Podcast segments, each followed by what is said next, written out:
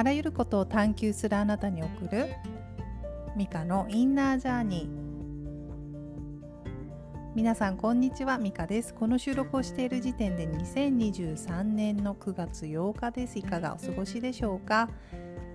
え今日はね関東地方ちょっと台風ということであのニュースを見ていましたけれどもどうでしょうか？これをお聞きの皆さんで関東地方にお住まいの皆さん、ね、影響なかったらいいなと思いながら収録をしております。では今日も皆さんにとって気分転換になるような時間をお届けしたいと思いますのでどうぞ最後までお付き合いください。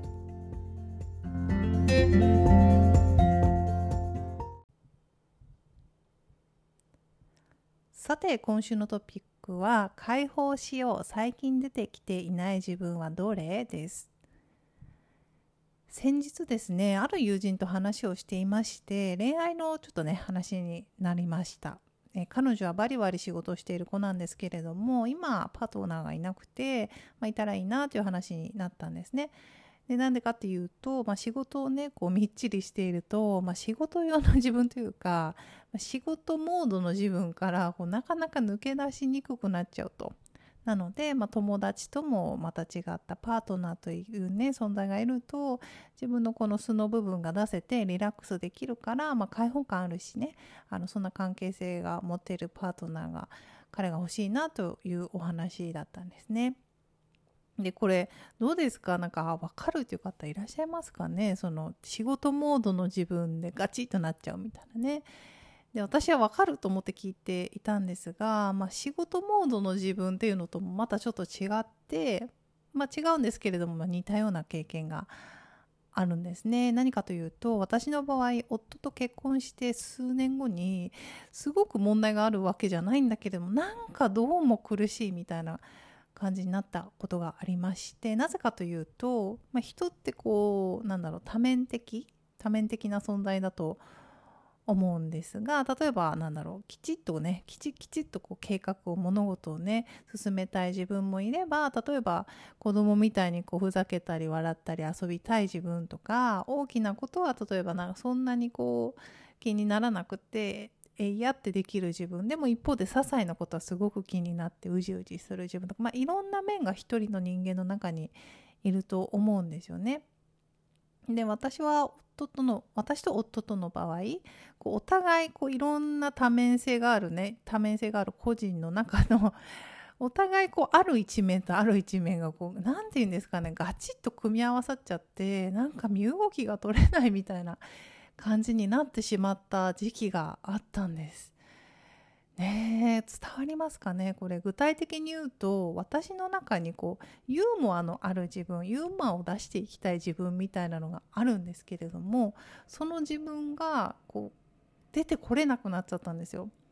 なぜかというと夫はですよなんかそそこはあんまり得意分野じゃないというか2人でいてこう深い話はねずっとできるしなんかこうそこに関しての満足感はあるんだけれどもなんかこう面白い会話をこうポンポンできたりとか、まあ、一緒にバカなことをしてゲラゲラふざけるタイプではちょっとないのでこう関係性が安定してきた安定、まあ、膠着してしまったんでしょうかね当時ね。で何かこう何かすごく問題があるわけじゃないんだけれどもなんか自分にとってはそれが苦しいなんかすごい苦しいっていう時がありました。でそれもあってこれはちょっとなんかこうガツッといつもと違うことをしないとっていう気になって結局まあヨーロッパ一人旅とかしてねなんかいつもと違う環境に行ったんですけれどもやっぱりねこういつもとは異なる環境にガーッと自分を持っていくと自然と自分の中のそのいろんな面が出てくるので環境ってねやっぱそういう時変えるといいなと思うんですけれどもなんかそういろんな面が自分の中から出てこれるようになってはあみたいなねふわっと一息つけたというかなんか彼ともまあちょっと距離を取ったことでそこにこう膠着していてガチッとなってた関係にこう余白が生まれた感じもありましたし結局ねなんかまあその12年後には子供を産むことになりでそれ以降は私がねこう夫との間では出てこれなくなっちゃってしんどかったその一面であるユーモアある自分っていうのは今はね子供がこう引き出してくれるんですよその自分私をね。なのですごく今は満たされています。何が言いたかったかというと、ま、どうしても人ってこう日常がこう落ち着いてくると普段関わる人間関係もね決まってきてその中での自分も自然と決まってくると思います。仕事モードの自分とか、ま、友達といる時の自分で友達によってもこう違いますよねそのモードみたいなやつが。あとはこう家族といる時の自分とか、まあ、それぞれね違いがあっていいというか、まあ、あるのが自然だと思うんですけれども一方で自分の中に確実に存在していてそれが結構自分にとっては大事な一面なんだけれどもなんかいつの間にか最近の人間関係の中では出てこれなくなってるなとか出てきづらいなっていう自分の一面はどうでしょうか？これを聞いてくださっている皆さんの中にはそんな自分一面いませんか？冒頭の話で言えば、まあ、私の友人で言うとパートナーといると出てこれるこのリラックスした自分かもしれないし私の例で言うとユーモアがある自分ユーモアを大事にしてる自分かもしれないしもちろんそれはね人それぞれ違うと思うんですがこれを聞いてああと思った方もしくはなんか最近ねこの人間関係に窮屈さを感じるとかねすごく大きな何か問題があったわけではないけれどもんなんかなんかなんか窮屈なんだろうっていう方はねどねなんかこうぜひもしねあのもしというか出てこれなくなっている自分がいないかちょっとね自分自身に意識を向けていただけたらいいなと思って今日はこのお話をしてみました。さてでは今週のおすすめコンテンツです。今週はコンテンツというのかな？ちょっとコンサートのお話をしたいと思います。数回前のあのこのコーナーでピアニストの反田恭平さんの本私紹介しましたかね？なんかすいません。すいません。記憶が定かじゃないんですけれども、まあえー、2021年のショパンコンクールで2位になられた反田恭平さんですね。彼のコンサートに先週末行ってきまして彼が率いている、まあ、オーケストラのコンサートがメインだったんですが彼がねオーケストラと一緒に、えーと、演奏するした後にちょっとソロで1曲弾いてくださいまして超有名な曲。私でさえ絶対私でさえというか私でさえ知っているし多分日本国民の皆さん誰もが知っていると思うトルコ行進曲を弾かれたんですよ彼は。ダラララランダラララランってやつねなんか CM とかにもよく使われて なんかねパロディ的に使われてるような曲だと思うんですけれどもそれがねめっちゃめっちゃもう本当に綺麗だったんですよ。本当に音が綺麗ねえなんかクラシッククラシックにお詳しい方もいらっしゃると思うんですが音が綺麗ってああいうことを言うんですね っていうね。えー、なんか私も知ってるくらいのあの曲をこんな風になんか弾くんだとかあ表現力ってこういうことなんだなとか音が綺麗ねピアノの音が綺麗ってこういうことなんだなっていうのすっごく分かりましたね。それでもすっごい綺麗でなんかもう自然と涙が出るような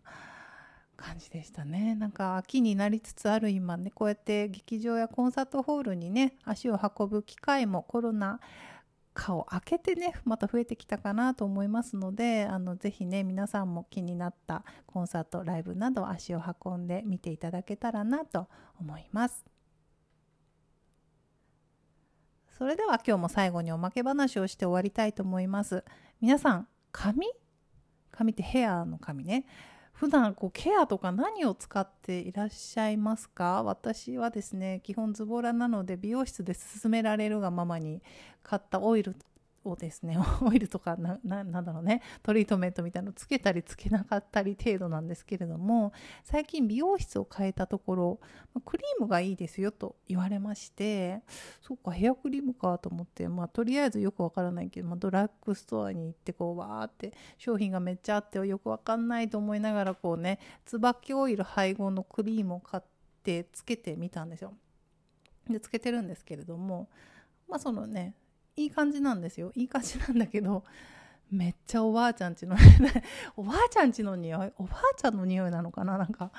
ねあ椿椿油つけとったんやなおばあちゃんみたいな感じでおばあちゃんをこう想像させる 香りで、まあ、できればもうちょっと素敵な香りというか、まあ、むしろ私香水をつけるのでできれば無臭の方が助かるんですがなんか何かかんか匂いってやっぱついてますよね。シャンプーもついてるしなんだろう洗剤も無臭ってなかなかないしななんかねえ無臭がいいんですけどねなんかこう何かおすすめのヘアクリームなどあれば是非皆さん教えてくださいね。